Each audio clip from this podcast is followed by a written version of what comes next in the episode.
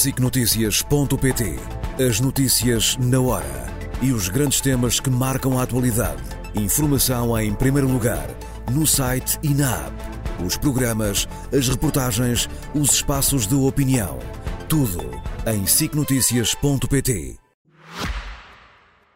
Aos domingos temos o comentário de Luís Marques Mendes.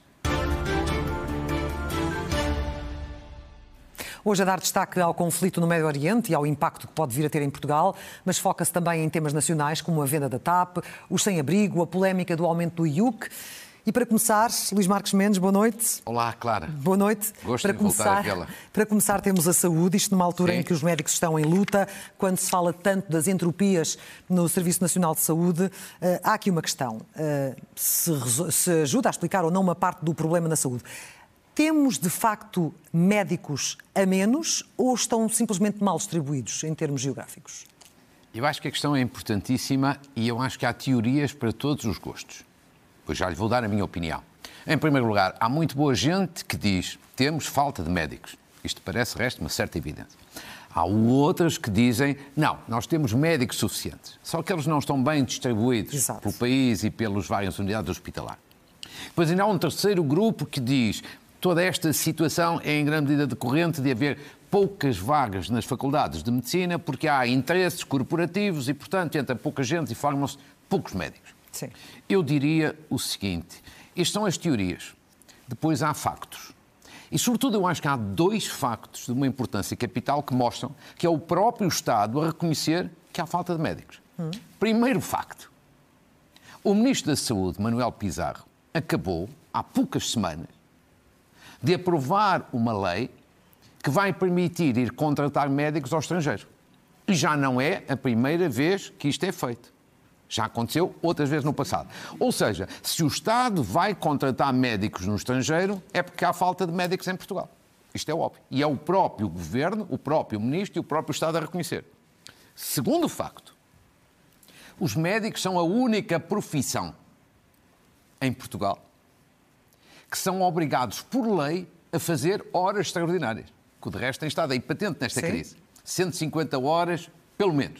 Obrigados por lei. Isto não existe em mais nenhum setor, nem na educação, nem na justiça, nem nas obras públicas. O que significa que se é o Estado, são os governos a decidirem isto na lei, são os Estados e os governos a reconhecer que há falta de médicos. Porque senão, o fazer horas extraordinárias podia ser uma opção, uma escolha. Não, aqui é uma imposição da lei. Certo. E, portanto, estes dois factos me levam a concluir que, primeiro, o assunto deve ser debatido.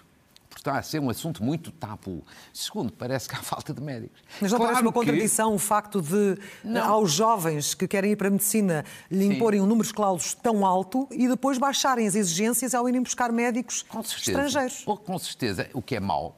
Se baixam as exigências, é mau. Embora alguns digam que não, mas há a ideia de que baixam as exigências. E depois, evidentemente, com o número clausos que existe, obviamente que há poucos candidatos em medicina. Claro que, vamos ver, claro que a situação tem melhorado um pouco ao longo dos anos. Vejamos, número de diplomados em medicina tem vindo a aumentar. Veja, 2010 eram, por exemplo, 2.225, subiu um pouco para 2.750.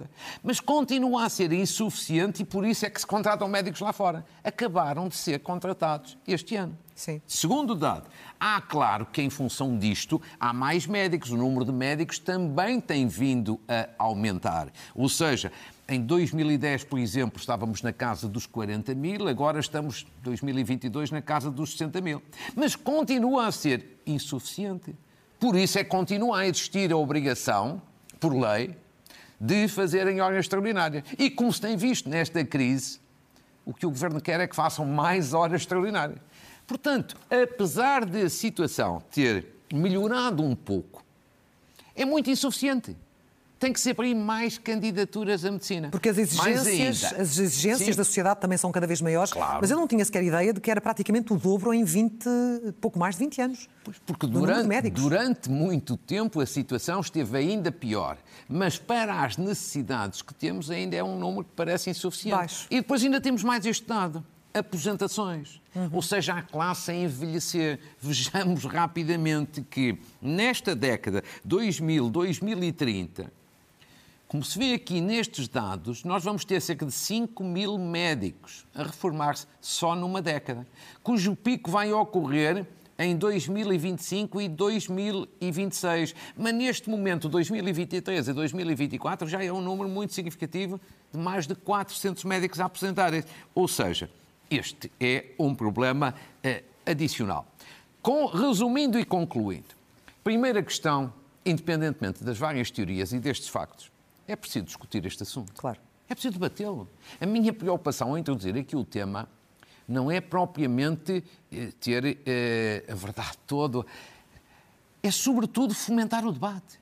Este assunto não tem sido debatido. Segundo, é sempre preferível abrir mais vagas nos cursos de medicina do que depois ir contratar ao estrangeiro. Até porque tem essa questão que você colocou. Diz-se que depois o, grau de exigência eh, diminui. Sem esquecer que, ainda há vários anos, foi sistematicamente notícia alunos que tinham a vocação e a vontade e o desejo de ir para a medicina não conseguiam entrar cá dentro das nossas faculdades e iam tirar os cursos lá fora, designadamente no leste. Falava-se até muito da República Checa, nem mais. Tudo para dizer que eu acho que há aqui um problema sério e é preciso debatê-lo. É preciso debatê-lo. Sim. Agora, se me permite, para além da questão da falta de médicos, também há falta de investimento na saúde. Investimento público. O que é que é investimento público? Quando falamos de investimento público, é investimento em obras, em equipamentos, melhorar as estruturas da saúde.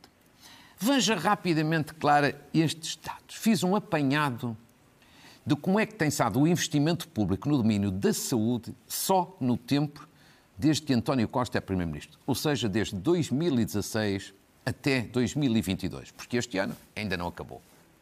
E agora vejamos. Ou seja, as promessas à partida são grandes. Ah, este ano é que vai ser. Agora é que vamos gastar. Nunca tiveram tanto dinheiro e para saúde. E depois, em nenhum destes anos, de 2016 a 2022, inclusive, nunca o investimento público na saúde, a taxa de execução, chegou sequer aos 60%. Aos 60%. E o ano passado, já com o governo de maioria absoluta, ficou nos 37%. Agora o governo diz que este ano vai chegar aos 80%, já não diz aos 100%. Mas eu ainda pago para ver com este histórico que ali está. O que é que interessa quando se chega ao orçamento dizer temos mais dinheiro na saúde? Sim. Se depois não executarem, as obras não se fazem, os equipamentos não vêm e isto, a acrescentar ao problema da falta de médicos, agrava, obviamente, a situação. E esta situação, este, este, este exemplo e esta realidade já existe desde que o Primeiro-Ministro está em funções. Ou seja, é preciso repensar um bocadinho estas matérias e a primeira, e a primeira questão é conhecê-las sem as conhecer, não é possível discuti-las, avaliá-las e tomar, tomar posição. Sendo que esta, esta, semana os médicos fizeram mais dois dias de greve, eh, o Ministro da Saúde veio dizer estranhar Sim. a greve em tempo de, de negociação. Sim. Como é que acha que tudo isto eh, se vai desenrolar? Quer dizer, quanto mais tempo demorar, obviamente pior para as pessoas, para os hospitais, para os utentes, para, para toda a gente. A sensação que eu tenho é que vai haver um acordo. Sim? Sim, em matéria salarial entre o governo e os sindicatos, se não forem todos, pelo menos alguns. Eu julgo que vai haver algo. É uma questão de tempo. O governo está a abrir finalmente os cordões à bolsa, ainda pode abrir um pouco mais. Os sindicatos têm aqui também uma oportunidade. Eu estou convencido que essa é a boa notícia. Vai haver um acordo. É uma questão de tempo, não, não direi quando, mas acho que vai haver. Ora bem, e o que está a ganhar muita força é a contestação à anunciada subida do IUC para veículos anteriores Sim. a 2007. No debate quinzenal, o Primeiro-Ministro, enfim, não deu sinais de querer recuar, mas perante tanta celeuma, tanto protesto, temos uma petição com mais de 200 mil assinaturas. Será que o Governo vai mesmo recuar nesta matéria? Não sei. Se vai recuar ou não, não sei. Os sinais são no sentido de que, pelo menos, vai fazer alterações na Assembleia da República. Sublinho isto. Este regime vai ser provavelmente alterado. Não, tem, não sei se vai ser retirado, mas provavelmente alterado. Agora, que está a criar descontentamento, Sim. divisão, desconforto, mesmo dentro da bancada dos deputados do Partido Socialista, isso é óbvio. Isso é óbvio. É público. Isto eu acho que de resto é um quisto. Eu acho que isto foi uma tontice. Não estou a dizer que é uma estupidez, porque não quero ser desagradável com ninguém. Uma tontice introduzir esta questão. E porquê? Já o disse na semana passada, mas agora talvez explicando um pouco melhor. Primeiro, porque não vai resolver problema nenhum. agravar o IUC é um problema para as pessoas que têm carros antigos, anteriores a 2007, mas não vai resolver problema nenhum. Porquê? Diz-se que isto é por causa do ambiente, mas aquelas pessoas que têm um carro antigo, anterior a 2007, não mudam de carro porque têm vontade de prejudicar o ambiente. Não é porque são os poluidores e querem poluir mais, é porque não têm dinheiro. São pessoas pobres, de um modo geral. Pode haver uma exceção ou outra, mas em generalidade são pessoas pobres. E, portanto, não é o imposto agravado que vai resolver o assunto. Se o imposto fosse um incentivo para mudar de carro, ainda se podia admitir que não, só vai agravar o problema. As pessoas não mudam de carro porque não têm dinheiro. Só vai ajudar a encher os cofres do Estado. Com certeza, é sempre a mesma coisa. Segundo, diz o governo: ah, mas isto é curto. Não, isto até, isto até não é muito dinheiro. Bem, há especialistas que dizem que, continuando vários anos, até é bastante. Mas vamos admitir que o governo tem razão quando diz isto é curto. É curto, é pequeno, é, o aumento não é grande, até não, não há grande receita. Então eu digo, então se é pequeno, então acabem com ele. Se é pequeno, muito bem, dá pouca receita ao Estado, então não sobrecarreguem as pessoas. Pronto, então retirem. Porquê é que, sendo pequeno, onde, se, onde se é um há de ser um mexilhão a pagar a fatura? Porquê? Ao menos que seja uma vez o Estado a apertar um bocadinho o seu cinto. Terceiro, terceira razão. Estive a fazer rapidamente uma análise na Europa. Impostos de circulação. Ou seja, o correspondente a este nosso imposto. Nós estamos na União Europeia cá em cima. Ou seja, somos o sétimo país da União Europeia com mais impostos sobre a circulação automóvel, como ali se vê, em sétimo lugar estes números é em percentagem do PIB. Mas o que interessa verdadeiramente é que os portugueses já estão bastante sobrecarregados. Portanto, isto vai sobrecarregar um pouco mais. Finalmente, o dado mais engraçado, que obedece àquele ditado popular que é bem prega Frei Tomás. Olha para o que ele diz, não olhes para o que ele faz. Veja bem a seguir como é que é o parque automóvel do Estado. Do Estado. O parque automóvel do Estado Isento do pagamento de IUC? Exatamente. Metade dos carros do Estado tem mais de 16 anos. Portanto, Metade? são dos mais antigos, está ali. Os números são oficiais. São do Ministério das Finanças, de uma entidade do Ministério das Finanças. 50% têm mais de 16 anos. E depois há outros também antigos, mas metade dos automóveis do Estado, ao serviço do Estado, têm mais, são bem antigos. Portanto, são muito poluidores. Então o Estado não devia ser ele a dar o exemplo. Já que o Estado tem carros muito antigos e são muito poluentes, então o Estado devia os renovar. Não. Em vez do Estado dar o exemplo, porque a cultura do exemplo tem sempre muita força, não. Sobrecarrega as pessoas. Sobrecarrega as pessoas mais pobres. Quer dizer, isto é um disparate. Para além de não ser justo, não ser correto. E, portanto, eu acho que mesmo os deputados do Partido Socialista que se têm manifestado desconfortados. Eu acho que têm razão. E acho que têm razão em bater o pé a um bocado à arrogância, alguma arrogância do governo e fazer alterações nesta matéria. Eu acho que a solução era deixar cair. Este não é momento para introduzir esta situação, nem de longe nem de perto. Sendo que agrava ainda mais a carga fiscal, a nossa carga Sim. fiscal, que já é altíssima, como é, sabemos. É, eu até trouxe aqui mais um dado que esta semana uma entidade que os especialistas conhecem bem, que é a Tax Foundation, que é uma, que é uma instituição norte-americana que publica habitualmente dados sobre esta matéria. Veja bem, publicou dados sobre o IRC, Imposto sobre as Empresas, e o IRS, em que uma vez mais estamos mal classificados. Mal classificado significa o quê? Pagamos demais.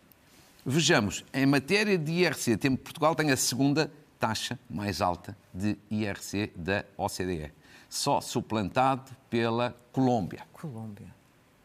E o que é que se mostra neste estudo desta fundação? É que países que mais crescem, ou seja, que têm crescimento mais do PIB maiores que o nosso, têm taxas de IRC até 20%. Até no máximo 20%. A nossa é no máximo, como ali está sublinhado, 31,5%. Depois vejam que talvez esteja aqui uma explicação para Portugal ter todos os anos um crescimento medíocre. E outros crescem mais do que nós. E depois no IRS, um bocadinho a mesma coisa, a taxa máxima de IRS está entre as mais elevadas. A nossa, com taxa mais contribuições antecipadas, está nos 53%, e, portanto, estamos acompanhados dos países ricos, o Japão, o Dinamarca e a França. Só é pena que não estejamos acompanhados deles também em matéria de salários. Não sei? Portanto, estamos a, temos sempre o pior dos dois mundos: impostos altos e salários, Salários baixos. Aqui baixos. fica mais um contributo para o debate. E tudo isto agrava hum, a situação de muitas famílias, acaba por empurrar eh, milhares e milhares para hum, uma situação de maior pobreza. Por exemplo, Sim. o caso dos sem-abrigo, que se falou, falou- esta É, semana. Falou-se esta semana por causa do Dia Internacional da Pobreza, e ainda bem que se falou, e de facto os dados são muito preocupantes. Eu diria que há de facto uma má notícia, que é esta dos sem-abrigo, e depois há uma notícia, digamos assim, menos má, ou eh, eh, mais significativamente pela positiva, que tem a ver com as pensões de reforma. Vejamos rapidamente pessoas sem abrigo. Eu acho que esta questão é muito, é muito séria e merece, merece de facto aqui um comentário. Ou seja, apesar de muita gente ter prometido, o Presidente da República falou disso, o Governo também prometeu diminuir a população sem abrigo, as pessoas sem abrigo aumentaram de 2018 para 2022 apenas e só 78%. O compromisso não era de diminuir, era mesmo de erradicar. Sim. Eu devo dizer que compromissos de erradicar o sem-abrigo acho que devia-nos poupar essa demagogia, porque ninguém acredita nisso. Foi o Presidente da República que o fez, como sabe, em sei, 2019. E, e com a melhor das intenções, mas aí nós temos que ter pragmático. Eu nunca vi em nenhuma cidade do mundo conseguir acabar com o sem-abrigo. Agora, o Portanto, problema... o discurso agora é mais coerente, aponta para um prazo Sim. razoável. Oh, oh, não claro. sabemos o que isso Eu- é, mas é um prazo razoável. Não, mas eu, mas eu aqui sou bastante mais crítico. Eu vou-lhe dizer porquê. Sim. Não, não é apenas ser, ser mais eh, pragmático. Quer dizer, acho que durante estes anos não foi feito nada. Hum. Nada de relevante. Porque eu já não quero extinguir, mas ao menos ter dados que permitam, em vez de aumentar o sem-abrigo, diminuir. Claro. Foi feito nada. Nada de palpável. Portanto, muita retórica, muito palavreado, mas zero. Segundo, quem verdadeiramente faz bastante nesta matéria são as associações sociais. Sim. Por exemplo, a Caritas e várias outras. Isso sim, estão a mitigar o problema. E depois, para mim, a falha maior é esta. PRR. A chamada bazuca das bazucas. São verbas especiais até 2026. Não seria normal Sendo este um problema sério e estrutural, ter uma solução específica no PRR português para os sem-abrigo. Uma espécie de programa de emergência com estes apoios comunitários. Eu não acho normal esquecerem-se disto. Não acho normal que não se dê esta prioridade aos sem-abrigo.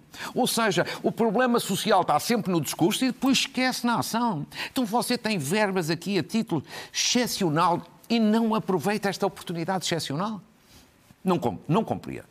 Agora, para não ser tudo mau, Mau. eu diria que no momento em que se fala da pobreza, pelo menos em matéria de pensões de reforma, porque muita da pobreza vem nesse domínio, em cinco anos, a maioria dos pensionistas, não todos, ganha poder de compra. Ou seja, a inflação acumulada foi na ordem durante estes cinco anos, ou seja, já contando o próximo, já contando o próximo, de 17,5% e o aumento também contando o próximo ano, portanto 2020, 2024, de 22%.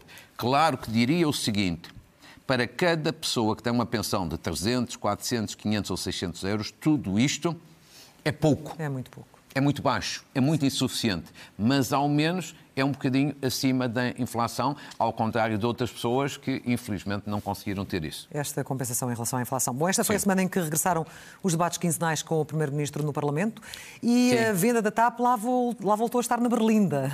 Sim. Digamos assim, com o Primeiro-Ministro a ter ali um momento que foi considerado um momento no É. debate. Primeira boa notícia é que regressaram os debates de 15 em 15 dias eh, com o Primeiro-Ministro no Parlamento e, portanto, isso é uma boa notícia para a democracia. Claro. Bom, eu assisti ao debate e acho que verdadeiramente novidade, novidade, só houve a questão da TAP.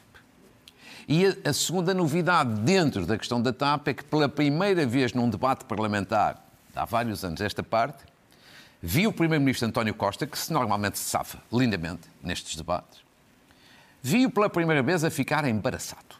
Na questão da TAP, em duas matérias. Ambas colocadas pelo líder parlamentar do PSD, Miranda Sarmento, que eu acho que foi muito assertivo nesses, ne- nesses dois pontos e, e também noutros. E que foi, primeira questão, e que foi colocar ao Primeiro-Ministro. Então o senhor disse durante anos a fio que a TAP devia ser pública e agora já defende que a TAP seja privada. Explique, por favor, o porquê. Porque é que mudou de opinião? Pela primeira vez viu o Primeiro-Ministro embaraçado, desconversou. Portanto, não deu explicação nenhuma. A segunda questão, acho que o embaraço ainda é um bocadinho maior, quando o mesmo Miranda Sarmento, líder parlamentar do PSD, diz: "Ah, então, o senhor diz que a privatização vai ser feita porque é Bruxelas que obriga. Exato. Mas o seu ex-ministro, Pedro Nuno Santos, disse que não. No plano de restauração não está nenhuma obrigação. E aí António Costa ficou mais embaraçado, teve que reconhecer que teve alguma falha. Explicou-se mal. Que agora é um eufemismo. Explicou-se mal. É um eufemismo. Explicou-se mal. E eu acho que, para além do embaraço, eu acho que o Primeiro-Ministro deu ali um sinal de algum receio Receio? de Pedro Nuno Santos. Sim. Hum, o receio de comprar ali uma guerra, um conflito com Pedro Nuno Santos. É engraçado. Vá, vamos acompanhando isto. Ah, pareceu-me. Ou seja, acho que ele não quer nenhum conflito com Pedro Nuno Santos. Talvez já tenha percebido que vai ser o seu sucessor e, portanto, mas eu constatei isso. Agora, esta é a curiosidade do debate, porque o resto foi mais do mesmo. Não quer dizer que não fossem assuntos importantes, mas, mas não aconteceu nada de novo. Agora, vou dizer que a questão da TAP tem uma, uma questão importante, que é, eu sou a favor da privatização, da maioria do capital, até de uma esmagadora maioria. Eu acho que isso é bom para o país. Portanto, comecemos pelo país. É bom para o país, porque eu acho que a TAP precisa de crescer. Para crescer, precisa de ter investimento. E pelas regras comunitárias, o Estado, que hoje em dia é o dono, não pode injetar dinheiro na TAP, não pode meter dinheiro na TAP. Está proibido pelas regras de Bruxelas. Logo, tem que ser um acionista privado. Porque se não houver, não houver um acionista privado, não há investimento da TAP. Não havendo investimento da TAP, a TAP não cresce. Segundo, um acionista privado, por exemplo, fala-se de dois mais relevantes, a Lufthansa ou a Air France. Eu acho que seria um dos dois, e até por esta ordem, provavelmente, do ponto de vista do país, mais importantes. Agora, só vem, só compram a TAP se for a maioria do capital. Sim. Se for vender 47 ou 48 ou 49%, eles nem, nem concorrem. Claro. E o que, o que é evidentemente compreensível. Agora, este é um esta é uma boa questão para o país. Eu acho que a venda da TAP é boa para o país, com um conjunto de regras, evidentemente. Uma participação exemplo, estratégica, voltou a Sim, falar-se outra vez de uma espécie de golden share ou algo que Não, o Estado possa pelo menos assegurar. para eu assegurar acho o que há, Lisboa. há formas técnicas de assegurar, por exemplo, a questão do hub de Lisboa, com certeza. Agora, eu acho que isto que é bom para o país vai ser até ao fim um problema para o Governo e para o Partido Socialista. Três razões muito simples. A primeira, porque estas mudanças de opinião paga-se um preço. Defender um dia uma coisa, defender no dia seguinte o contrário, paga sempre um preço. Segundo ainda, há muito boa gente nos deputados do Partido Socialista na Assembleia da República que são contra a privatização da maioria do capital. À cabeça, Alexandre Leitão e Pedro Nuno Santos. Mas há mais. E, portanto, falta saber o que é que vão fazer. Vão votar contra, não vão votar contra, até podem não votar contra, mas são contra. Isto é um bom embaraço. Sim. E, finalmente, se a privatização a venda for por um valor inferior aos 3 mil milhões que o Estado lá meteu, evidentemente que isto vai ser um terceiro embaraço. Portanto, temos aqui uma questão que é boa para o país, que é a questão da venda e da venda maioritária da TAP, permitindo que a TAP seja mais eh, competitiva, mais forte, e, portanto, melhor para toda a gente, mas tem, evidentemente, aqui, para quem andou aqui a ter opiniões eh, diferentes, tem aqui algum problema. Algum problema. Avancemos. Eh, Estamos há duas semanas a testemunhar o agravamento Sim. do conflito no Médio Oriente. O que é que destaca de mais relevante dos acontecimentos desta, desta última semana? Relativamente a esta semana, ao presente, eu, eu destacaria que há, há aqui algo, pequeníssimos aspectos positivos, mas são muito, muito curtos e muitos negativos. É positivo a libertação de, dois reféns, de duas reféns norte-americanas, mas é uma gota d'água. É positivo que finalmente tivessem sido abertos corredores humanitários, e há que sublinhar a importância e a influência que António Guterres teve nessa matéria, mas é ainda muito curto e muito insuficiente. É positiva a cimeira que ontem ocorreu no Cairo, no Egito, por iniciativa do Egito, que é um país muito importante na região.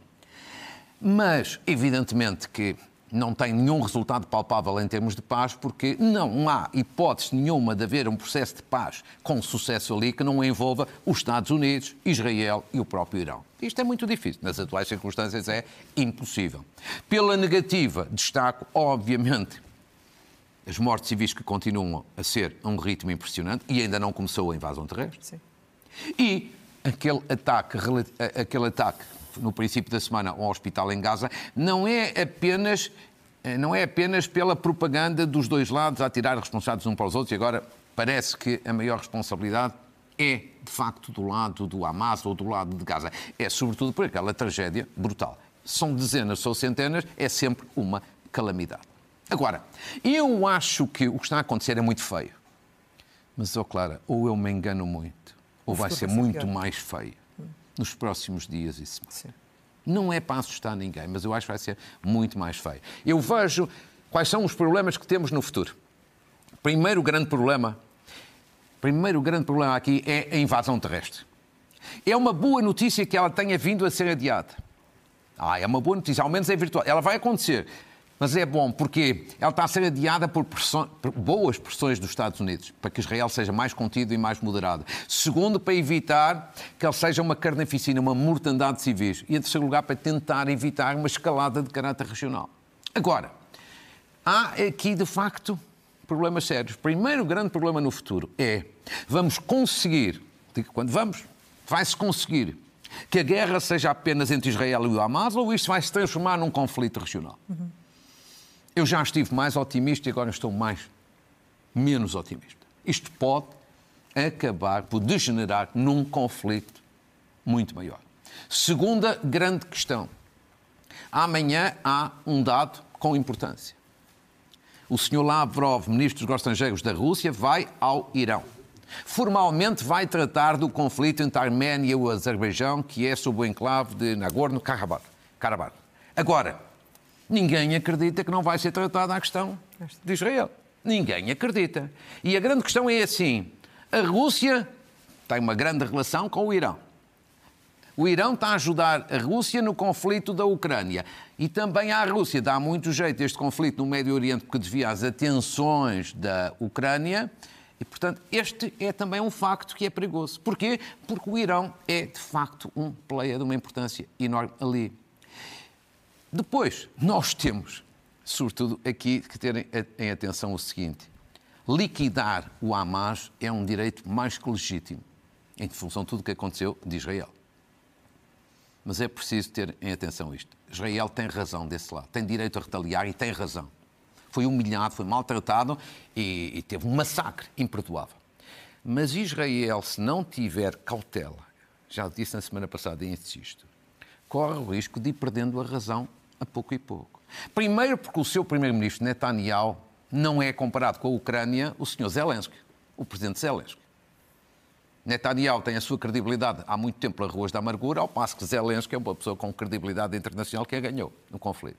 Segundo, mesmo no discurso e na retórica são muito diferentes. O senhor Zelensky na Ucrânia fala permanentemente, relativamente à Rússia, de fazer justiça. Uhum. Aqui Israel fala muitas vezes de vingança. Ora, é, isto é, parece uma questão de pormenor, mas não é. Quando se fala em justiça, ganha-se autoridade moral. Sim. Quando se fala em vingança, perde-se a autoridade moral. Sim. E depois, sobretudo, o drama que Israel tem. E aqui, aqui Israel não tem culpa nenhuma, mas o drama é este. E pode perder a razão por isso. É que por cada civil palestiniano que vai morrendo, nasce mais um ou dois ou três radicais para fazerem vingança. Por cada civil que é morto, há mais uma manifestação.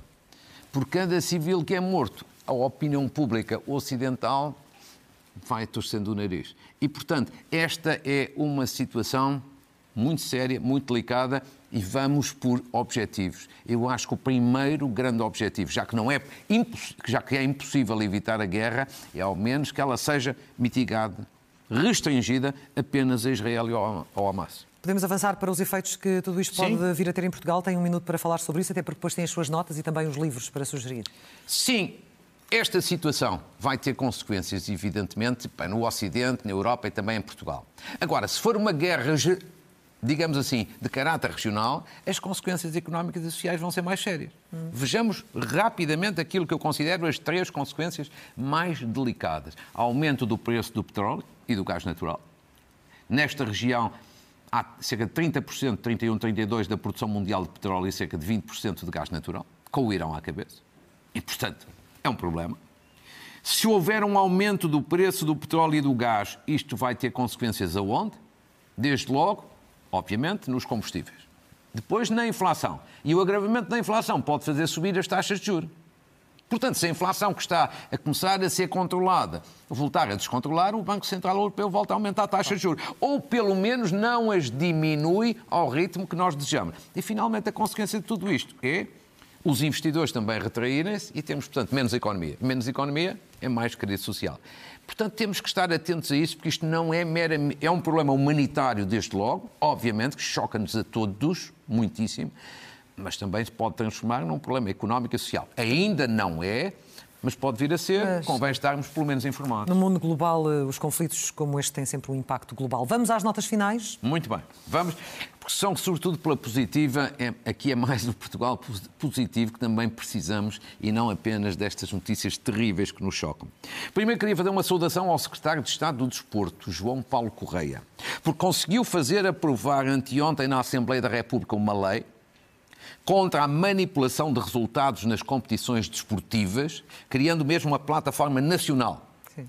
E tem havido muita fraude em Portugal e fora de Portugal, mas agora interessa-nos cá dentro em matérias de competições desportivas ligadas, de resto, às apostas. Uhum. Houve aquela questão do jogo duplo e, e, várias outras. O secretário Estado tinha prometido, cumpriu. Isto é bom, é positivo, é de elogiar, é o combate à corrupção no desporto e a defesa da verdade desportiva. Uma saudação bem justa. Uma saudação a Rita Sá Machado, é a nova diretora-geral da Saúde. Eu não a conheço pessoalmente, mas conhecia nas chamadas reuniões do Infarmed, recorda-se, da sim. pandemia, que eu, como Conselheiro de Estado, assistia à distância e fiquei sempre com uma ótima opinião desta nova diretora-geral da Saúde. Depois, em terceiro lugar, uma saudação à Fundação de Serralvos no Porto e de uma forma muito especial à sua presidente Ana Pinho, que tem feito uma gestão que eu acho uh, impecável.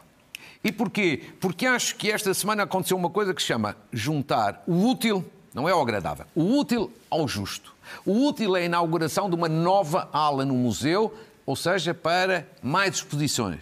Eh, o justo é homenagear o arquiteto Álvaro Cisa Vieira, dando àquela ala o nome dele próprio. E ele tem uma ligação desde o início muito, muito grande e, portanto, parabéns aos dois, Ana Pinho e a Cisa Vieira. Depois uma saudação à Comissão de Coordenação da Região do Norte. Estamos a ver na imagem o seu presidente António Cunha, por uma coisa muito simples, mas muito importante. Um seminário em Braga para mil pessoas para tratar de quê? De uma coisa que raramente se fala em Portugal, que é fundos de Bruxelas, mas que não são fundos que, nós, que cada país tem, como o PRR. São fundos que existem, são geridos por Bruxelas, mas que os portugueses, como qualquer outros, podem ir lá também buscar fundos. Sim, sim.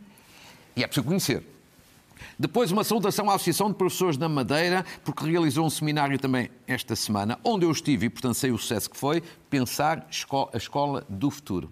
Uma saudação ao escultor Francisco Simões, que recebeu um prémio em Espanha por 20 anos de trabalho eh, na, na pedra. Depois, uma saudação agora no plano desportivo. Não tenho hipótese de falar nos nomes de todos, que são vários, mas tenho pena não o fazer, aos atletas medalhados em ginástica acrobática. Nos europeus, na Bulgária. Foram vários e medalhados, e pouco se fala faço aqui um apelo a que se fale mais. E já agora, quase a terminar, uma saudação a uma jovem da Póvoa de Varzim, Matilde Magalhães e Silva, porque tem uma coisa original, um trabalho muito premiado no âmbito da Fundação das Comunicações sobre a segurança das crianças na estrada, muito invulgar. A terminar, uma palavra sobre a Figueira da Foz. Na semana passada falei aqui, relembra-se? Sim. Da Figueira da Foz. Bom, houve pessoas na Figueira da Foz que ficaram, digamos assim, um pouco ofendidas por achar que a forma como falei da Figueira da Foz foi desprimorosa. Bom, eu telefonei de resto ao Presidente da Câmara da Figueira da Foz, explicando que não considero, mas enfim, não tive qualquer intenção e, e, se, e se alguém ficou ficou eh, ofendido, peço desculpa. E aqui digo publicamente, se alguma pessoa da Figueira da Foz achou que eu fui desprimoroso, ficam aqui as minhas desculpas, porque eu adoro a Figueira Quando disse que a Figueira da Foz era... Ao lado de Coimbra. Ao lado de Coimbra. Uh... Pronto, não, tá bem, mas Pronto, uma pessoa ou outra achou que isso poderia ser, poderia ser uh, desprimoroso. Eu não, não, tenho nenhum problema, quem não deve, desculpa. não deve pedir desculpa. Vamos, vamos aos livros? Aos livros, muito bem. E então vamos a crise do capitalismo democrático de Martin Wolf, que de resto amanhã estará aqui em Lisboa a apresentar este seu livro, ele que ia fazer uma conferência, ele que é um grande analista do Financial Times e, e, e digamos assim, que em Portugal muito é lido por pessoas na área da política e da economia. Depois, um outro livro muito interessante que está, de facto, muito atual e oportuno. O Mundo às Avessas, de Nuno Severiano Teixeira, um ex-ministro do tempo de António Guterres e é um grande especialista em questões internacionais, muito interessante.